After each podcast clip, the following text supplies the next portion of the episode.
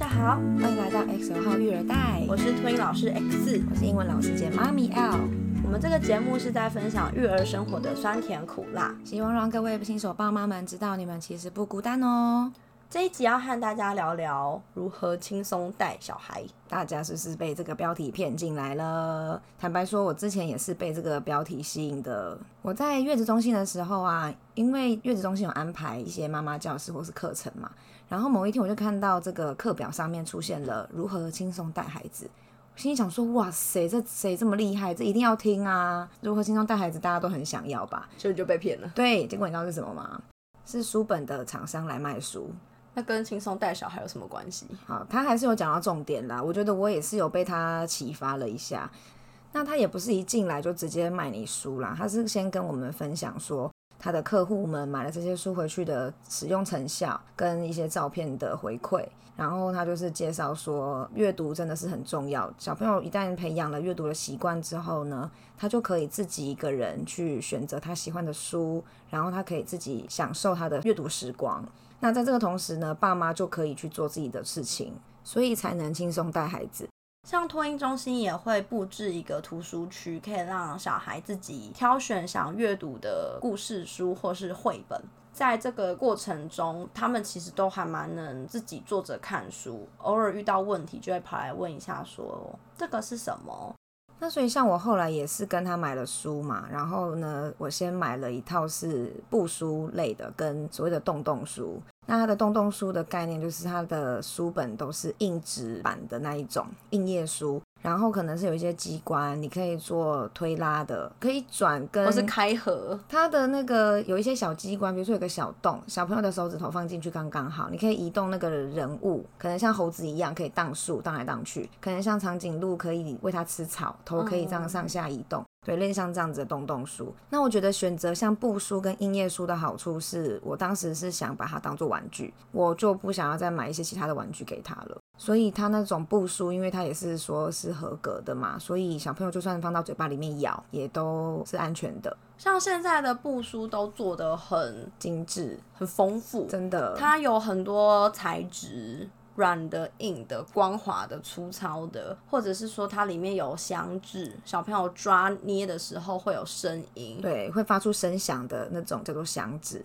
类似像塑胶袋那种唰唰唰的那种声音，那这个就会刺激小朋友的好奇心，或是引发他探索的欲望。像小朋友在用这种布书的时候，就可以满足他的触觉、视觉、听觉，还有口腔去咬那个书的时候，他可以去认识这样子的东西。舌头也有触觉的效果，这样子。对，那我那个时候就也把它当做是他开始学爬的时候，好像一个目标。我拍拍拍那个书，就会发出声音嘛，那他就是。循着声音，然后往前进，然后可能有时候差一点点就快要爬到，可能就把那个步数稍微往依他方向靠近一点点，让他再伸出一点点手就可以拍到了。那像音乐书的话，我觉得它的优点就是它可能比较好做机关，小朋友好操作，也好翻页，相较之下比较不容易被弄坏，因为他们在翻的过程一定是很粗鲁的，他们没有温柔的这件事情。但是小孩乱翻书是一件很正常的行为，因为对他们来说，最重要的是那个图像的刺激，或者是说玩这个机关的时候手指的运用跟操作。他们对于说这个书的正反或是翻页的顺序，其实还不是很清晰的。所以爸爸妈妈看到小孩乱翻书的时候，也不用急着纠正他，因为他有在乱翻的这个过程，其实就是他在探索。那像我们有看到《亲子天下》里面有提到说，什么时候可以开始共读？当然，阅读这种事情可以越早开始做，相对越好。我那个时候啊，其实他才两个月大吧，我就已经买了那一套书。后来是陆陆续续有在买书嘛，然后再加上他现在在幼儿园里面，老师也是会念书本给他们听。他现在快要三岁了。玩具啊，跟书本、积木，就是他常备的用品。他三不五时就会自己拿书出来看，然后甚至会学幼儿园老师拿书的样子，念书给他的娃娃听。因为图像或是爸爸妈妈在跟小朋友念故事书的过程中，可以刺激小朋友的大脑，这些互动经验可以帮助他的语言发展有更大的刺激。所以共读或是养成阅读习惯，可以越早越好。刚刚讲到共读嘛，其实重点是在共共同陪伴的部分。读书其实只是一个活动而已，不管爸爸妈妈跟着小朋友一起做什么事情，陪伴都才是最重要的。那像之前我们可能会有一些观念，会觉得说啊，爸爸或者是妈妈的哪一个才比较有想象力或者创造力啊，可以陪伴小孩做不一样的事情啊？这个部分就是看爸爸妈妈的个性啦，我觉得没有一定诶。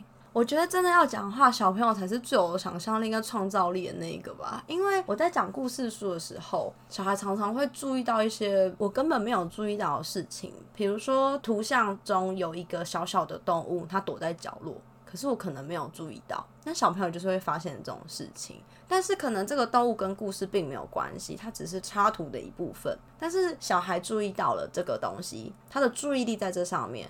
你就可以天马行空的去讲你的故事，说对这个动物在这边做什么，不一定要照着书上的故事内容走，而是小孩在跟你的互动才是最重要的东西。真的，我在上课的时候，有时候也会安排那个英文的绘本进去，然后有时候我的重点是在这个书本的主角嘛，然后突然间就会有小朋友跟我说，那个旁边有一个什么东西耶。然后它肯定是小小的，而且根本完全就是没有要讲那个动物的故事。然后所以我那个时候会想说，哇，你眼力也太好了吧！你看到了一个我完全没有注意到的东西。所以陪伴跟互动才是共读的重点。让我想到一个幼幼班的新生小朋友，刚进来的时候啊，不太会讲话，可是才经过一两个礼拜左右的时间，他的表达能力就进步很多。诶，我们就有在推论说，是不是爸妈在家给他的刺激太少了？因为他们本来送来的时候还担心小孩是不是有语言发展迟缓的问题。我觉得有些爸妈不太会引导小孩说话，或者是说他不知道怎么教小孩讲话，就可以透过看故事书、念故事的方式引导他开口，跟你一起学。学各种声音，或是学物品的名字，都是一个很好的训练讲话的办法。对，那这边说的不是要看着书本逐字念，而是说可以翻开书，诶，这个是什么动物？那个是什么东西？看图说故事的概念。像小孩在看故事书的重点都是在看图，这个图画上发生了什么事才是引起他们好奇心的。那这就是给爸爸妈妈一个方向，说要如何引导小孩说话，或是跟小孩聊天要聊些什么。那就算说可能没有预算，没有办法买绘本，没有办法填够这么多书本的话，也可以考虑就是去图书馆啊。或者是说单纯拿到的一些广告纸，我觉得这也是一个很好的练习的方式，因为真的重点是在陪伴。你可以跟着孩子说话，他就是无形中听到你对他讲话，你跟他有互动，他感受到你的情绪，所以进而呢把这些东西都吸收起来，直到他会讲话的那一天，会把这些全部再呈现出来。另外想补充一点，就是虽然现在有声书或者是 CD 很普遍，使用起来也很方便。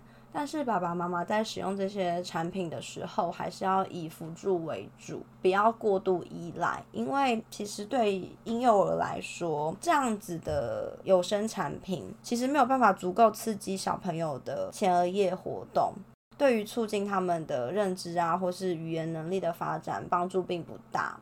因此，还是建议爸爸妈妈在使用的时候，人一样要陪在小朋友身边，跟他一起互动，跟他一起参与。透过爸爸妈妈的陪伴，小孩才能学习并建立阅读的习惯。嗯，那如果遇到是家里面有未来要读小一的，会遇到的第一个难题就是要写功课。那并不是每个孩子都天生知道要怎么写功课，所以可能呢更需要爸爸妈妈的陪伴及协助。那这边指的陪伴跟协助，并不是指告诉他答案，而是呢教他怎么去完成作业。例如，你可以告诉他怎么规划时间，把比较难的功课先完成，还是把比较简单的功课先完成，或者是说遇到不会的地方该怎么办，可以去使用一些工具，例如课本，就是告诉他一些方法。那这个过程中一样，陪伴才是重点，所以不要在陪伴的过程中去指责孩子，说你怎么这样子看书，你怎么这样子写功课，这样子反而会让孩子对这件事情产生抗拒。所以用对方法引导及陪伴才是最重要的。以上就是我们今天的节目内容，喜欢的话欢迎分享及订阅，也可以到 Instagram 或者是 Facebook 的粉砖留言告诉我们还想知道些什么哟。我们下周同一时间再见，谢谢大家，拜拜。拜。